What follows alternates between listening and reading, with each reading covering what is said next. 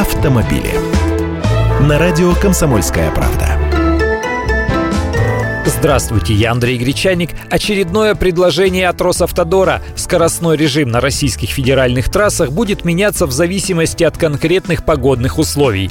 Для этого на дорогах установят специальные электронные табло, которые будут показывать максимально допустимую скорость.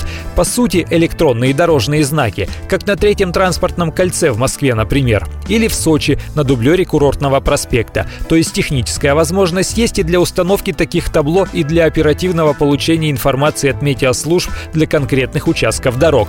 На данный момент на федеральных трассах действует 645 автоматизированных станций и 855 комплексов видеонаблюдения, объединенных в единую сеть. А к 2020 году на магистралях должны установить еще 480 метеопостов. Вообще дело, конечно, хорошее. Опытный и осторожный водитель, естественно, и сам понимает, что гололед или снегопад – это причины снизить скорость. Но теперь это сделают обязанностью. Однако запрет подразумевает наказание, то есть дорожные камеры фото-видеофиксации, работающие на этом участке, тоже должны одновременно перенастраиваться, а иначе водитель, не снизивший скорость, не будет считаться нарушителем, так зачем ему тогда смотреть на эти ограничения? Либо наоборот, разрешенная скорость станет выше, а камера продолжит штрафовать за превышение. И без введения этой круговерти были случаи, когда камеры записывали в нарушители невиновных. Вот здесь бы все как надо сделать.